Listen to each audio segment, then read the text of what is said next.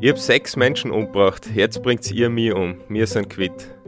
Das waren die letzten Worte des Serienmörders Franz Löcker am Weg zum Galgen im Hof des Straflandesgerichts Graz. Es war die letzte Hinrichtung in der Steiermark und damit willkommen bei Delikt, dem Kriminalpodcast der Kleinen Zeitung. Mein Name ist David Knees. Über den Fall Franz Löcker spreche ich heute mit dem Kriminalreporter und Autor Hans Breitecker, der sich für sein Buch Die großen Kriminalfälle der Steiermark diesen Fall eben angesehen hat. Grüß dich, Hans. Servus. Bevor wir über Löcker reden, dein Buch ist ja vor 20 Jahren, vor circa 20 Jahren erschienen und selbst damals ist der Fall schon über ein halbes Jahrhundert zurückgelegen. Wie nähert man sich so einer Recherche, die Ereignisse so lang vor unserer Zeit betrifft? Das frage ich jetzt ganz naiv als jemand, der es gewohnt ist, beim Recherchieren die wichtigsten Infos gleich einmal äh, via Google zu finden oder zumindest in einem digitalisierten Archiv Anhaltspunkte zu finden. Wie war das bei dir? Wie bist du überhaupt auf den Fall gekommen? Den Fall habe ich gekannt aus meiner beruflichen Tätigkeit. Ich habe ja sehr viel mit dem Gendarmerieposten Hausmannstetten zu tun gehabt. Und dort war ein Gendarm beschäftigt, dessen Vater, der auch Gendarm in Hausmannstetten war in der Nachkriegszeit und an der Verhaftung des Franz Löcker beteiligt war. Äh, der hat mir immer wieder davon erzählt und auch seine Kollegen haben immer wieder auf den Fall Löcker hingewiesen. Ich habe nie die genauen Details gekannt. Ich habe gewusst, es war eine Raubmordserie, aber ich habe nie gewusst, wie sich das Ganze abgespielt hat. Und wie ich das Buch dann geplant habe, habe mir gedacht, dass, äh, dieser Fall ist aus zweierlei Hinsicht interessant. Erstens einmal äh, diese besondere Brutalität, die der Franz Löcker an den Tag gelegt hat, auch noch bei der späteren bei der Gerichtsverhandlung und nachdem er zum Tod verurteilt wurde, auf dem Weg zum Strang. Er war wirklich eine, eine abgebrühte Person und der hat ja auch, auf das werden wir ja noch zurückkommen, auch schon in seiner Jugendzeit gemordet. Äh, so habe ich dann äh, mir die Zeitungsausschnitte aus unserem Archiv, die alten Zeitungen durchgesehen. Dann habe ich mir die Gendarmerie und, und Gerichtsakten angeschaut, die Tatortmappe und so bin ich weitergekommen. Es war nicht sehr schwierig, diesen Fall zu recherchieren. Er war ja auch immer wieder äh, ist, dieser Fall ist ja auch immer wieder bei Vorlesungen auf der mhm. Universität äh, äh her, äh, benutzt worden und, und, und die, die Jus-Studenten sind mit diesem Fall von den Vortragenden äh, des, äh, konfrontiert worden. Ja, und Franz Löcker, er wurde ja 1914 in der Steiermark geboren. Ähm, er war schon in der Schule auffällig. Wie, wie war so seine Persönlichkeit ähm, und, und wie hat angefangen mit ihm als, ja, als Krimineller? Ja, der Franz Löcker war sehr, ein sehr jähzorniger Mensch und er hat ja auch im Jähzorn, also in, in, einem, in einem Wutanfall, seinen Vetter äh, erschlagen. Damals war er 15 Jahre alt.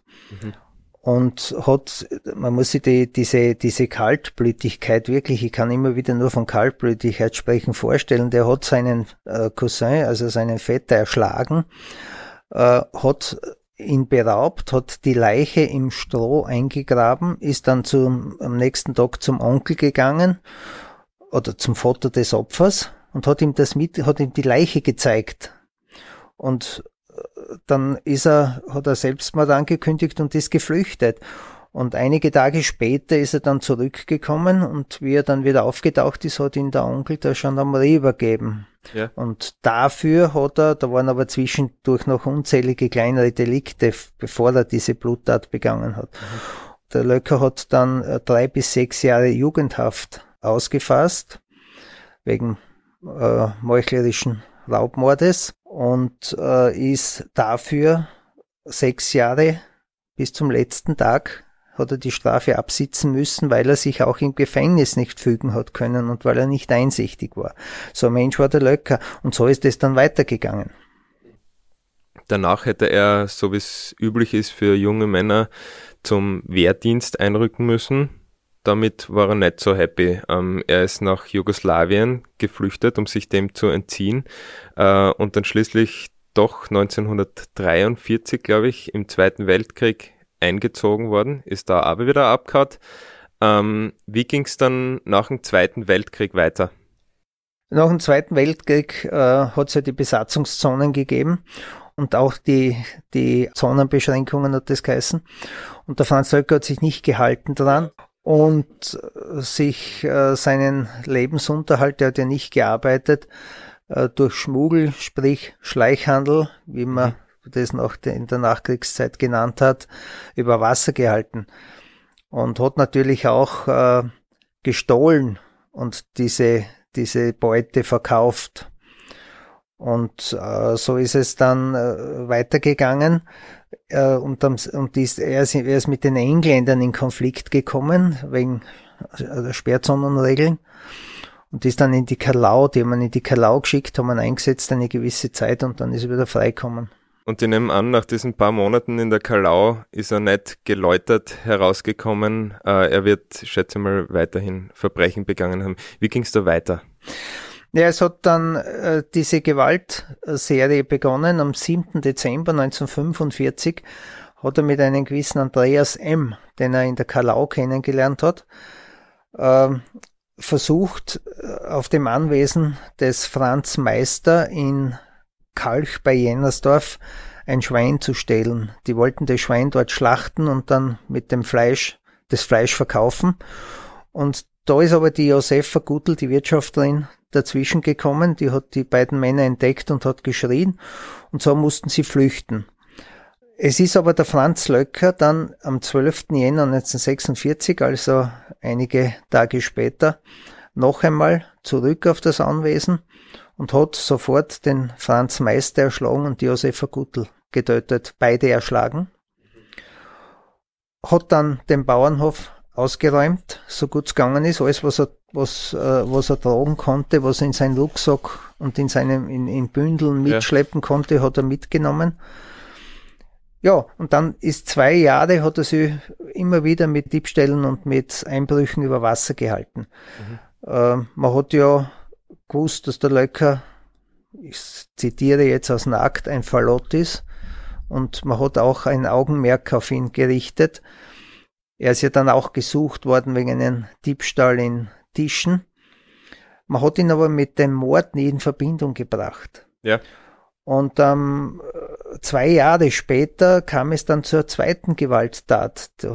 Diese Gewalttat, diese Bluttat hat dann drei Todesopfer gefordert. Das war ein Hürt bei Halbenrhein. Am 7. Mhm. Jänner 1948 ist Löcker beim, beim Winzer Josef Hufnagel aufgetaucht. Ja.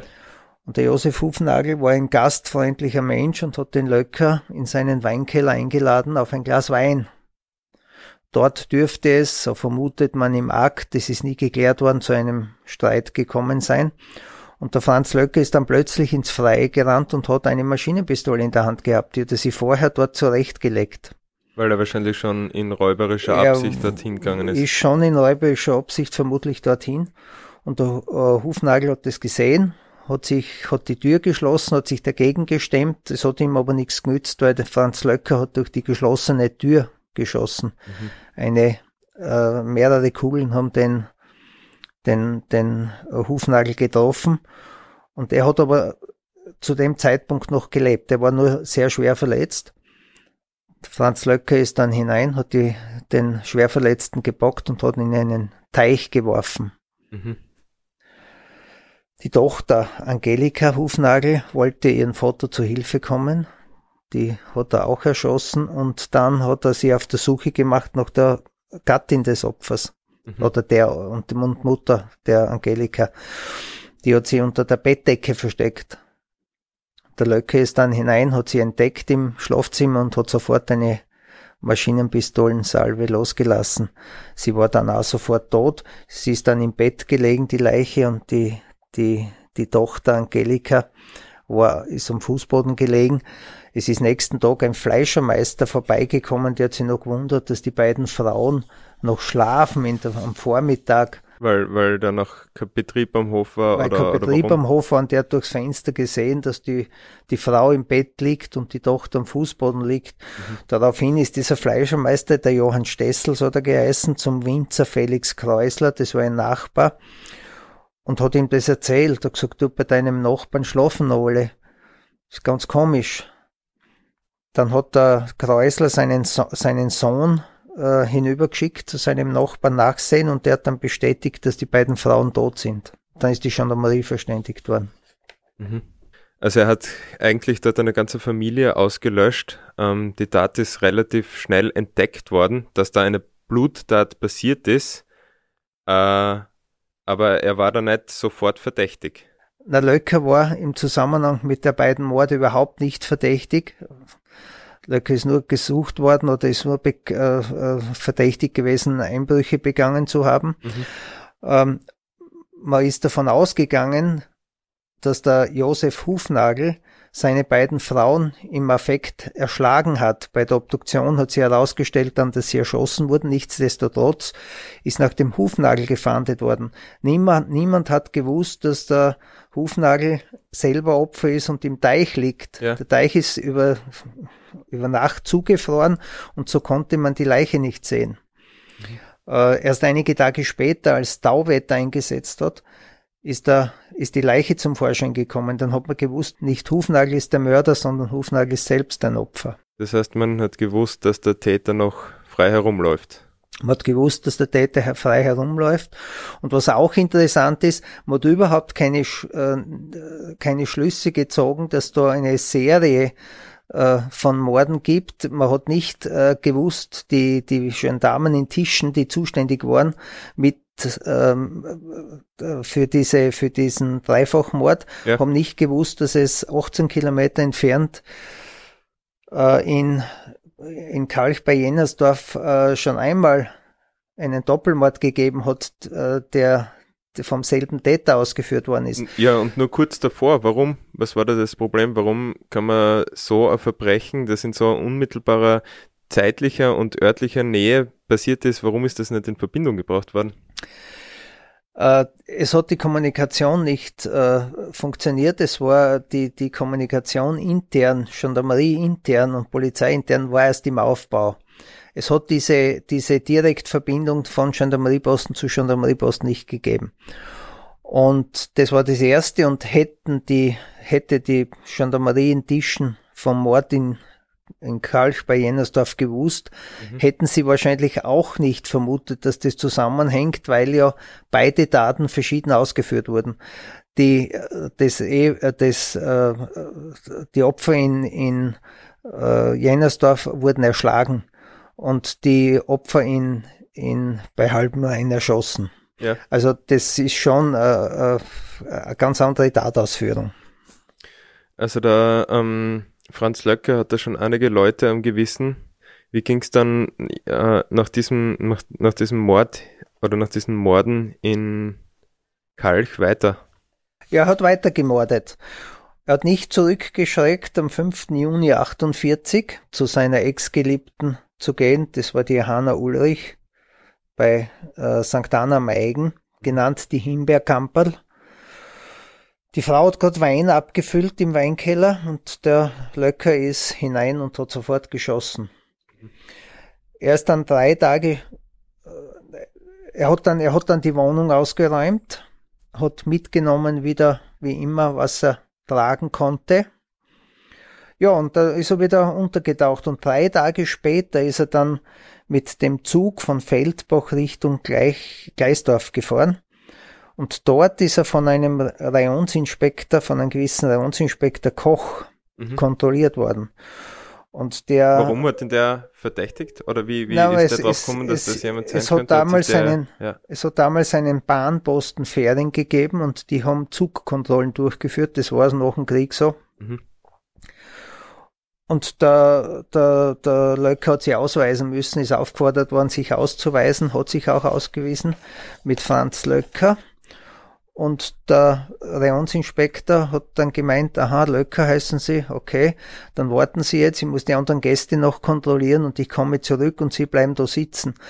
Äh, und zwar deshalb, weil Koch äh, ihn später festnehmen wollte, weil er gewusst hat, die Kollegen in Tischen suchen ihn wegen das eines Diebstahles. Und das, Nein, das hat, er ihm nicht angekündigt, sondern er hat gesagt, Löcker, Sie bleiben da sitzen. Ich muss jetzt die anderen Gäste kontrollieren und die kommen zurück und dann reden wir weiter. Aber da hat der Lunte gerochen. Und da hat der Lunte gerochen und der Löcker ist bei, aus dem vordernden Zug aus dem Fenster gesprungen, hat aber seinen Rucksack im Zug zurücklassen müssen. Mhm.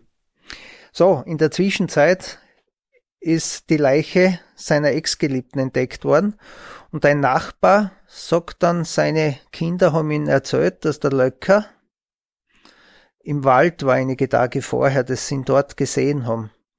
Und jetzt da hat man erst einen Zusammenhang hergestellt zwischen Löcker, dem Mord an seiner Ex-Geliebten und den Morden, dem Mord in, in Tischen. Mhm. In der Zwischenzeit hat man auch, haben sie auch erfahren im Zuge der Ermittlungen, dass es einen Mord in Jennersdorf oder bei Jennersdorf ja. gibt.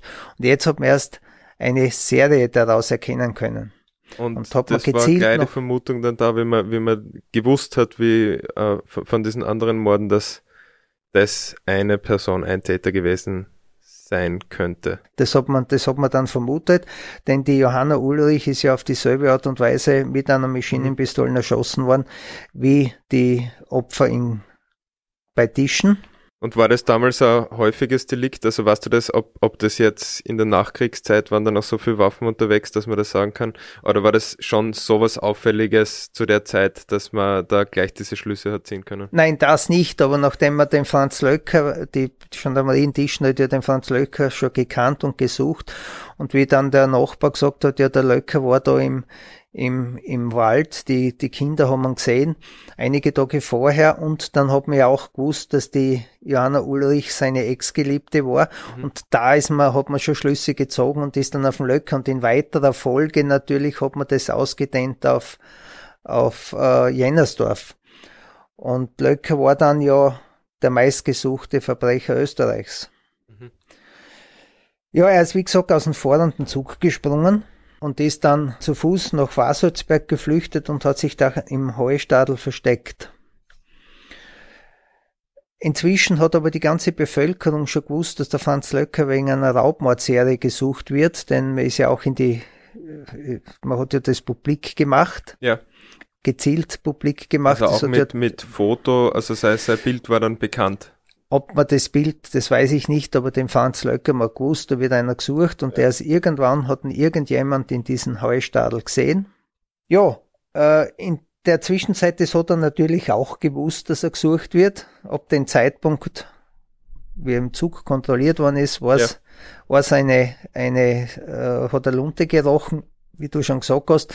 Er ist ja, ich habe es eh schon erwähnt, er ist dann aus dem Fenster gesprungen und ist zu Fuß nach Fasolzberg geflüchtet. Er hat sich dann in einem Heustadel versteckt. Und das ist erst irgendwann einmal gesehen worden.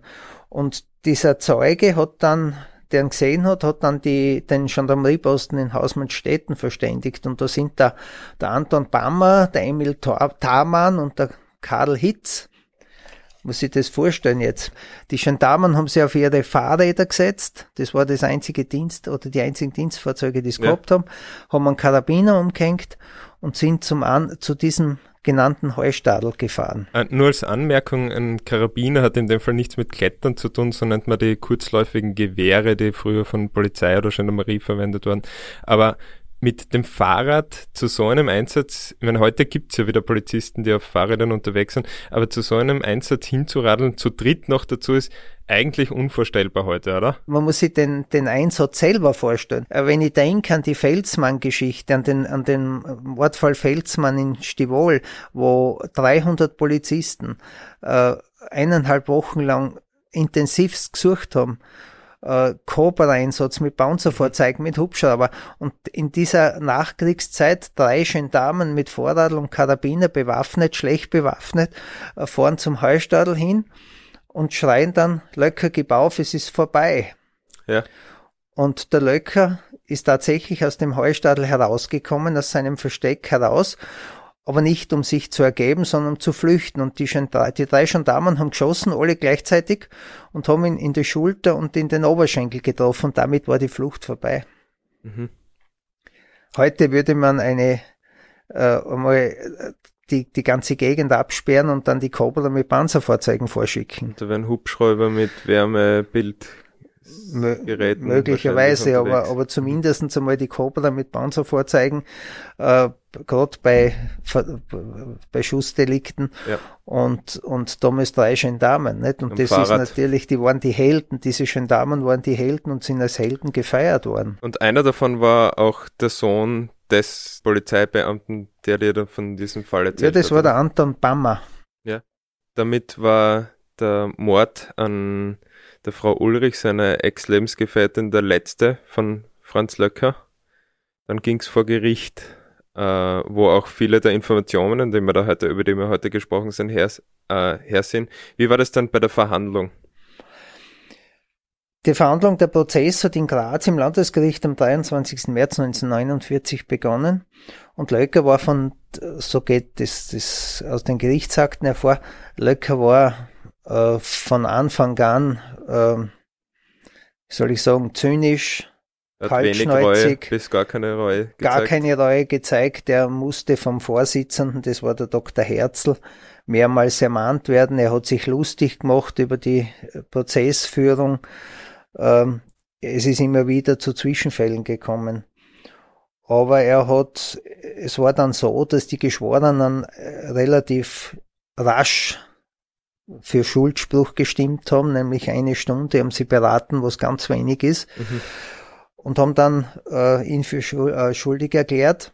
In allen Anklagepunkten? In allen Anklagepunkten voll schuldig. Er hat ja dann noch bei Gericht versucht, seinen Komplizen aus der Kalau, den er beim ersten Raubversuch in Jennersdorf mitgehabt hat. Dem Schwe dem erst gescheiterten Schweinediebstahl, wo er dann einige Tage später den Andreas, den ist. Andreas M. Ja. Den Andreas M., der ja auch in Haft war, weil man gewusst hat, der war bei diesem bei diesem Raubversuch dabei. Was hätte ihn das gebracht, wenn er da seinen ähm, früheren Komplizen für, für diese Tat mitverantwortlich gemacht hat, das hätte noch keinen Vorteil gebracht, oder? Nein, es hat ihm keinen Vorteil, es hätte ihm keinen Vorteil gebracht, aber er wollte sich offensichtlich, er wollte ein Mit hineinziehen und sagen, wenn ich ins Gefängnis gehe, gehst du auch nicht. Mhm. Ähm, der ist ja dann eh verurteilt worden, aber nur für den Raubversuch. Und in allen anderen Punkten, wo, also wo der, der Löcker hat ihn ja definitiv beschuldigt, dass er an dem Raubmord beteiligt war, am ersten ja. Raubmord. Da ist er freigesprochen worden und Löcke ist verurteilt worden als alleiniger Täter natürlich. Ja, und dann hat der Dr. Herzl das Urteil verkündet. Das war äh, Tod durch den Strang. Noch kurz zum Prozess. Also die Beratung ist dann relativ schnell gegangen. Der Prozess an sich, die ganze Beweisführung, war da alles klar? War das so gut aufbereitet, dass da jeder Zweifel ausgeräumt war, dass er der Täter war für die Geschworenen?